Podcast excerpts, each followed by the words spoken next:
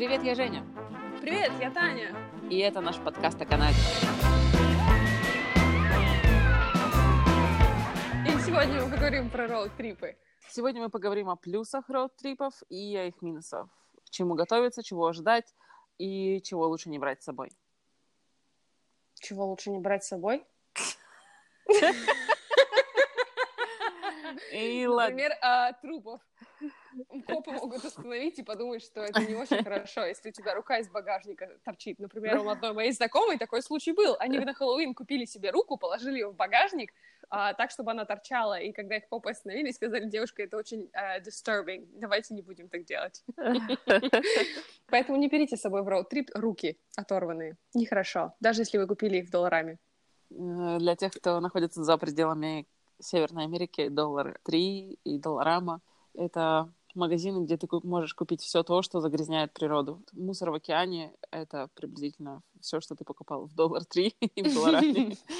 И еще они бывают отличным спонсором наших поездок в, в любое путешествие на машине. В принципе, любого путешествия в целом, потому что там можно найти все очень дешево. И все это одноразовое. Ты купил, потратил и выбросил.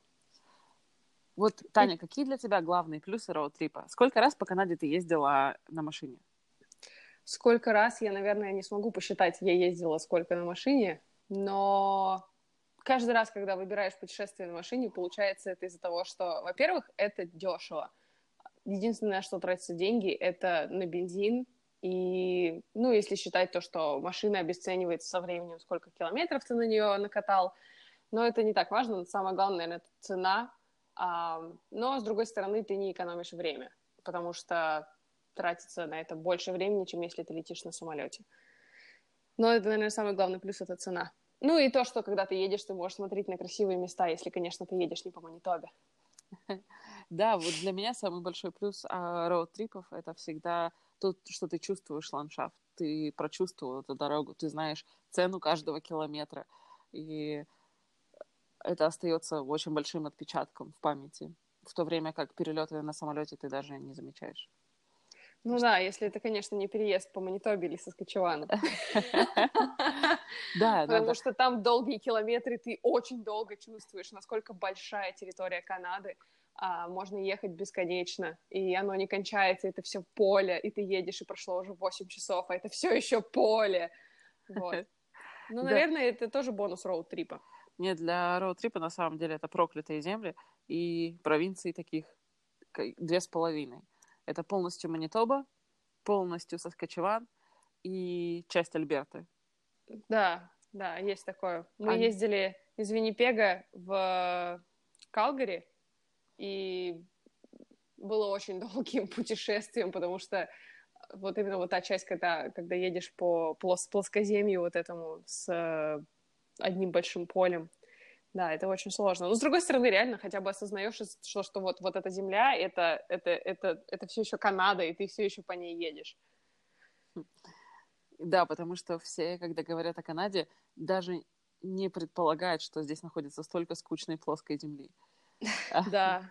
Все представляют Банф, Ванкувер. Торонто, в лучшем случае Нью-Брансвик, но никто никогда не думает о том, что вот канадская природа, в том числе это и Манитоба, Соскочеван и Да. плоская Альберта. Да. Несмотря на то, что в Альберте как раз Rocky Mountains, про банк, то, что ты сейчас говорила. Да, но мне кажется, по площади большая часть Альберты все равно плоская. Ну да. И только BC край похожий на рай, где BC — это сокращение British Columbia, где все цветет в любое время года, и все в горах и в красивых серпантинах. Ну да, не зря же у них слоган на номерах автомобильных Beautiful British Columbia, красивая британская Колумбия. Это же шикарно. Она действительно очень красивая. И когда мы говорили про плоские проклятые дороги двух с половиной провинций, еще нужно отметить о том, что когда ты едешь в Соскочеване, тебя радуют еще классные дороги, но как только ты въезжаешь в Манитобу, еще мало того, что это скучная прямая дорога, э, ограничение скорости падает до, по-моему, 110 километров в час. Нет, 100. наоборот, в Манитобе 120, в Онтарио с 90. М, Значит, у вас еще меньше. У нас очень меньше. Возможно, в, в Соскочевании 120, а да, в я, Манитобе я точно знаю, что пересекая 110. границу э, Соскочевана и Манитобы мы сбрасываем скорость на 10 км в час. Ну да. Возможно, просто в Соскочеване другие правила штрафования, потому что, например, в Онтарио при въезде сразу же стоит ценник. Если ты превышаешь на 20 км в час от положенного, то будет штраф. А если ты превышаешь меньше, чем на 20 километров, то штрафа не будет. Поэтому эффективно там не 90, а 110. Вернее, 119. 119. Так что... Да. А что бы ты назвала минусами роуд-трипа? Помимо Манитобы и Соскочеван? помимо, по, помимо Манитобы, Соскочевана и половины Альберты, что еще является минусом роуд-трипа? Долго. Очень долго. Из того же Виннипега, в котором вот никуда не добраться. Семь часов, и ты все еще едешь, и все еще ничего нет. Это, наверное, самый главный. А для тебя? Главным минусом для меня это то, что ты не всегда можешь помыть голову, когда ты хочешь. Потому что ты будешь заселяться в Airbnb только после четырех, допустим, часов вечера. Или тебе нужно куда-то доехать просто физически. Ты не можешь есть так, как ты хочешь. Допустим, тебе приспичило поесть рамена в дороге, или ты хочешь полезный там салат, покебол. И зачастую в дороге твоя опция это Тим Хортонс, Макдональдс. Еда с заправки, хот-доги. Это тоже. Э, не портящийся сыр. 7-Eleven. Это вся та еда, которую бы ты в голодный год не стал даже смотреть на нее. Но в роуд-трип идет на ура. Э, еще минус выматывания, потому что зачастую ты проезжаешь 13 часов дороги за один день, чтобы преодолеть как раз проклятые территории. Э, мы обычно проезжаем 13 часов дороги в один день, и это достаточно тяжело, потому что выматывает, и ты уже думаешь, так, вообще, а стоило ли это путешествие начинать? Женя, расскажи, что входит в планы, когда ты планируешь какое-то путешествие, что ты в первую очередь смотришь, где ты ищешь информацию? Пользуюсь приблизительно тремя основными приложениями. Первое и основное — это Google Maps. Там можно посмотреть заправки, все нюансы там про дороги, дополнительные дороги, что можно выбрать, места, где перекусить, ну и прочие мелочи. Второе основное — это Airbnb, потому что это самый дешевый и классный ночлег. Ты можешь посмотреть отзывы, э, заранее знаешь, куда едешь, чего ожидать, угу. и точно знаешь, какую сумму за это ты заплатишь. Это очень удобно. И третье приложение — это Yelp. Я использую его в крупных городах для того, чтобы выбрать э, места, где перекусить, угу. поесть. В маленьких городах, к сожалению, это не работает, потому что иногда ты заходишь, и ты видишь одно ревью на какое-то самое крупное кафе в городе. Угу. Вот отсюда начинается проблема. Еще ну, и... да, это не очень показательно. А, в большинстве провинций это приложение не пригодится, но если вы в красивой части Альберты, Британской Колумбии, то вам потребуется приложение All Trails. Они показывают все горные маршруты, которые Не только горные, подняться. на самом деле. Они показывают и городские, и провинциальные парки, как я недавно узнала, потому что у нас даже по городу в Оттаве есть э, трейлы, тропы, по которым можно ходить, и это типа вот трейл, можно пойти погулять. Кстати, это очень хороший поинт, действительно, да. Э, просто я привыкла рассматривать это в контексте гор. Ну, ну да. Это очень полезное приложение, если местность абсолютно незнакомая. Вот. А я тут у нас узнала по поводу, что ты, может быть, захочешь добавить к себе в репертуар приложений. На работе у нас недавно рассказывали ребята про то, что существует такое приложение, как Waze. W-A-Z-E пишется. Да. И в нем люди — это карты, и люди там отмечают, где сидят копы, где стоят олени, и чего лучше избегать, и где себя вести осторожно, или какие-то изменения там с покрытием дорожным. Uh-huh. И это, естественно, краудфандинг, то есть типа краудсорсинг, или как это называется, когда много народу отмечают это на картах, и, соответственно, это работает только в густонаселенных районах. То есть, например, в Greater Toronto Area, тут это вполне работает на главных хайвеях, которые соединяют города. Поэтому всегда можно знать, где стоят копы. Это очень классное приложение. Я пользовала, начинала им пользоваться около восьми лет назад. Тогда оно не набрало нужной популярности. И сейчас я стала mm. опять замечать его у водителей такси и mm. у доставщиков еды. Это приложение на телефоне. Видимо, сейчас оно, у него произошла реинкарнация, и оно набирает популярность. Но очень интересно. Потому что идея очень крутая. Да, да, идея классная. Но вообще, в целом, вот если смотреть не только про копов, а еще про состояние дорог, да, то есть там в этом же приложении, по идее, я так понимаю, а еще отмечают какие-то моменты, где, где что-то пошло не так. В целом, вот на, по крайней мере, на моем опыте было такое, что дороги вполне, вполне, даже, даже в Манитобе очень даже прилично, несмотря на то, что пересекая границу Онтарио-Манитоба, чувствуешь падение небольшое в ну, такое это углубление в покрытии дорожном, и сразу говорят, ближайшие 25 километров ремонт дороги. И ты думаешь, хм, Манитоба немножко длиннее, чем 25. Но в целом, вот как, как твое ощущение от местных канадских дорог? На самом деле очень позитивное. Зачастую э, как бы я их делю на две категории дорог. Это прямые, на которых ты просто отключаешься и ждешь, когда все закончится. Ждешь, когда что-нибудь врежешься в одинокое дерево в Соскочеване, знаешь, да? Ну, там вот где-то километре на 30-м, да, отъезда от границы, там есть одно дерево. Вот. И вторая категория дорог — это где с красивенными ландшафтами, где ты просто едешь свои 50 километров в час и наслаждаешься. И время пролетает настолько незаметно, потому что ты даже не хочешь, чтобы это заканчивалось. Это огромное удовольствие.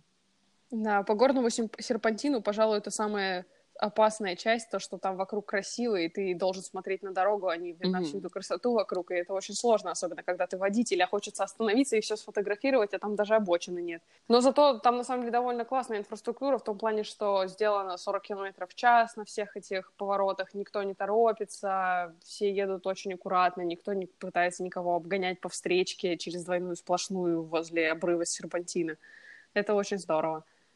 Это так. Давай расскажем про все для человека из другой страны, угу. что ожидать на дороге. Первое, о чем хочу рассказать, это viewpoint. А, допустим, когда вы едете о, да. в красивых местах, и вам срочно хочется бросить машину посередине ущелья, не стоит этого делать, возможно, где-то через 30 метров у вас будет э, место, где припарковаться, и видовая площадка с самым лучшим видом, где вы сможете пофотографироваться, отдохнуть. Это очень здорово. Да, очень радует. Почти наверное, во всех провинциях и штатах есть такие знаки, они называются roadside attractions, то есть mm-hmm. какие-то места, в которых привлекают туристов, но они придорожные, то есть ты с дороги можешь быстренько срулить, остановиться, посмотреть. Это не всегда будет какой-то viewpoint, то, что ты говоришь. Есть еще места, которые там мини-музей какой-нибудь краеведческий, или там какая-нибудь небольшая статуя, которая уже там, в общем-то, никому не нужна, но это все равно небольшое вот такое вот туристическое место. Они в основном старенькие, но в целом, в целом есть, есть на что посмотреть, если это не viewpoint, да, если это не обзорная площадка. Uh-huh. В обзорных площадках действительно есть на что посмотреть, особенно вот по Британской Колумбии, когда едешь, это, конечно, действительно там любое место, куда, куда не остановись, везде очень красиво, прям вот куда ни плюнь, везде красиво. В Британской Колумбии мне встречались, когда ты пересекаешь какую-то границу условную между какими-то районами и городами, можно встретить визит-центры. Визит-центр — это такое место, где ты можешь узнать всю информацию, взять какие-то карты, купить пропуск в парк национальный, получить просто какую-то помощь или информацию тебе нужную. Да, в Онтарио тоже такие есть, они называются on route, то есть как раз он — это от Онтарио, и Рут — это путь, как бы в пути, но при этом Онтарио — путь. Там такие большие стеклянные дома, в котором есть и Тим Хортонс, и Airbnb, ой, Airbnb, господи, A&W, Subway, туалеты, интернет.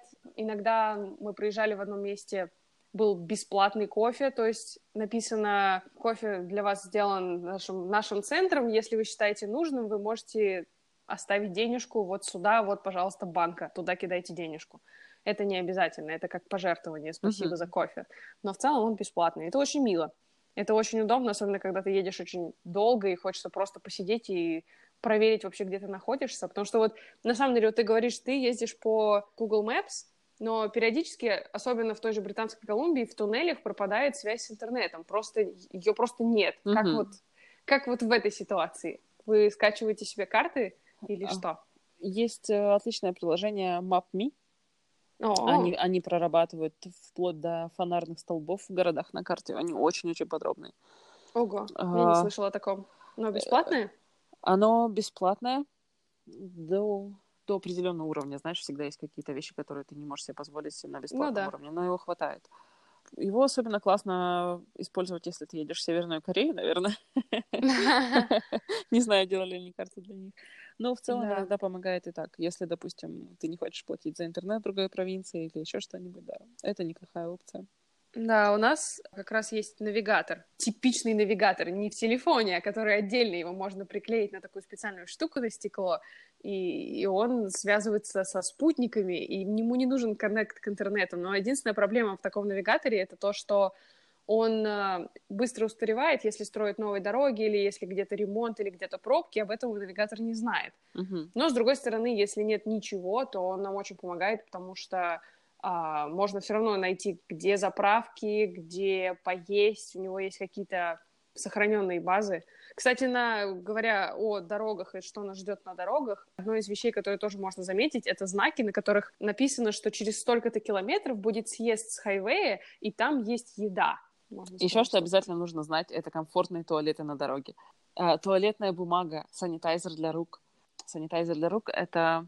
Да, жидкость, которая убивает бактерии на руках. Но иногда бывает отдельный рукомойник, который стоит такой пластиковый, в нем есть вода и есть бумажные полотенца, в зависимости от места. Если это не вот придорожный центр, да, как вот ты говорила, в Брит- Британской Колумбии есть Мгм. визит-центры, а в Онтарио он-рут, если это просто придорожный такой небольшой, как де- де- деревенский туалет, в котором просто дырка, то Мгм. там, да, там, скорее всего, будет просто вот санитайзер, чтобы руки протереть. Вообще, мне кажется, в нашем подкасте неизбежно будут встречаться англоязычные слова. Мы делаем это не потому, что это специально или мы хотим похвастаться. Просто некоторые слова действительно забываются со временем. И очень хочется держать свой язык в чистом виде, но, к сожалению, не всегда это получается. И, в принципе, некоторые слова имеют значение, которое сложно перевести. Да, некоторые значения просто мы не знаем на родном языке. Так, что мы можем еще рассказать? Мы еще можем рассказать про совпадение ожидания реальность. Да-да-да. Есть у тебя какое-то ощущение, что ты ждала чего-то большего или наоборот меньшего? Что, что было перед тем, вот как вот ты первый раз собиралась в путешествие в машине? Как что ты ожидала от него и что в итоге ты получила? Э, Первое, что я помню, что меня дичайше взбесило, то, что я не могу поставить палатку, где хочу, и лечь спать.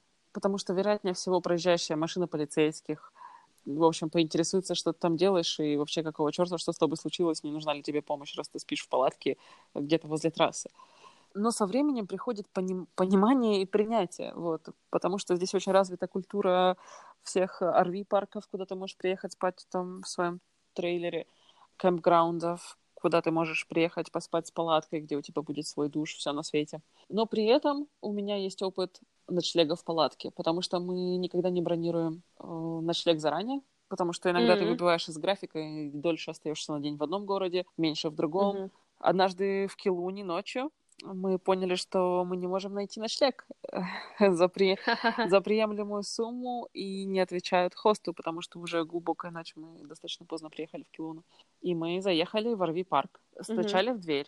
Никого не было работников RV-парка. Мы проехали и поняли, что у них еще нет свободных мест. Мы нашли у них там место, нечто вроде кухни. Мы у них там пожарили свои сосиски, поели абсолютно в наглую среди ночи. И на выезде из этого парка мы запарковались и спали в машине. У нас был тогда Subaru Forester достаточно длинный, и там было очень по Мгм. кайфу спать. Мой друг паниковал о том, что вообще как так спать в машине среди ночи, но в итоге это было очень круто. Я как раз тоже в Килоуне был у меня первый... В Киноре в Онтарио был первый опыт, когда я спала в машине. Я изначально планировала спать в машине, поэтому у меня не было ни куплено ничего, но по пути уже, когда я уехала, выехала из Виннипега и поехала в Кинору. Дорога, по идее, три часа, но я решила ехать в объезд через водопады Пинауа в парке. И не водопады, как это называется? Там дамба такая, да? Вот. И решила через них поехать, посмотреть, что вокруг. По пути купила себе спальник. Думаю, ну в машине же будет холодно, надо спать в машине. И я запарковалась в итоге возле какого-то отеля, прикинулась э, мебелью и встала на чужой парковке, да, то есть возле отеля же есть куча машинных мест. И вот, и спряталась в машине и спала там. Было очень классно, потому что была гроза, шел дождь, и все это молотило по крыше, и маловероятно, что кто-то бы пошел проверять, кто внутри машин. Но было очень здорово. Но вот сейчас, когда я живу в Онтарио, я могу сказать, что на самом деле в Онтарио есть правило, что, оказывается, возле а, хайвеев, например, нельзя вот просто так вот на ну, придорожном вот такой пространстве, да, на обочине остановиться и там спать. А, и, в принципе, если ты паркуешь машину, на, например, на уличной парковке, то днем, например, даже если нет знака, то днем ты, ты можешь стоять всего там 7 часов, ой, 3 часа. Даже если знака нет, с 7 до 7 часов. Это очень странно. В Манитобе такого нет. Очень важный момент сказать про полицию в Канаде в целом. А, если они видят, что ты сделал что-то ненамеренно, вероятнее всего mm-hmm. ты уедешь с предупреждением о том, что с тебя не снимут никакой ни штраф, ни на твоем имени будет числиться предупреждение, и в следующий раз, когда тебя поймают за то же самое, конечно, тебе дадут штраф. Но в первый раз всегда mm-hmm если ты не сделал ничего страшного, допустим, ты вот, не, да, я не перелез за раз, если... ограждение Ниагарского водопада и не пытался прыгнуть вниз, вот, ты отделаешься предупреждениями. Это включает вот все эти мелкие вещи, типа того, что ты спишь не там. И насчет, да. насчет сна не там. Сейчас я знаю, что многие люди спят на парковках для дальнобойщиков. У дальнобойщиков всегда есть такие карманы, где они останавливаются и спят. Да, и да, там можно. Уставшие водители, да, тоже пользуются ими и спят там в свое удовольствие в некоторых местах, где есть, ну, не везде, вот, например, в Штатах, когда я ездила на машине, Walmart, у них такая политика, ты можешь всегда остановиться, и у них в машине спать на парковке. Они это официально разрешают, они там круглосуточные, в отличие от Канады. Это делается с учетом того, что ты с утра пойдешь и, наверное, захочешь у них что-нибудь купить. Поэтому они разрешают уставшим водителям спать на своих парковках. Так что вот небольшой лайфхак, можно в Walmart на парковке спать. Но, к сожалению, не в Киноре. В Киноре он не круглосуточный, и возле Волмарта стоят знаки, что спать здесь нельзя круглосуточно. Вот, да, то есть если вы собираетесь в роуд-трип по Канаде, вам придется заранее продумать стратегию насчет ночлегов. Но в то же да. время, чем менее вы подготовлены, тем интереснее будет ваше приключение. Как говорил Рома едет, Роман Свечников, кругосветный путешественник, о том, что угу. он жалеет только об одном, о том, что он целый год готовился к своей кругосветке. Он читал книги и сказал о том, что это поубавило веселье. Возможно, стоит позаимствовать такой подход. А что ты скажешь ну, про Airbnb в Канаде? Для тебя это безопасный способ? Я бы сказала, что да, но я, у меня нет такого большого опыта по маленьким городам путешествий по Airbnb. В основном, например, в Ванкувере, в Киноре мы останавливались либо в палатках, либо в гостиницах через Booking. Uh-huh. В Торонто я ночевала на Airbnb, это дешевле и выгоднее, но не всегда. Иногда это просто бывает не очень выгодно. В Монреале, мне кажется, если путешествуешь один или небольшой компанией друзей, выгоднее оставаться в хостелах, потому что хостелы там безбожно дешевые. Я помню, я там ночевала что-то типа за 30 долларов за три ночи. Это было вообще какое-то смешное количество денег.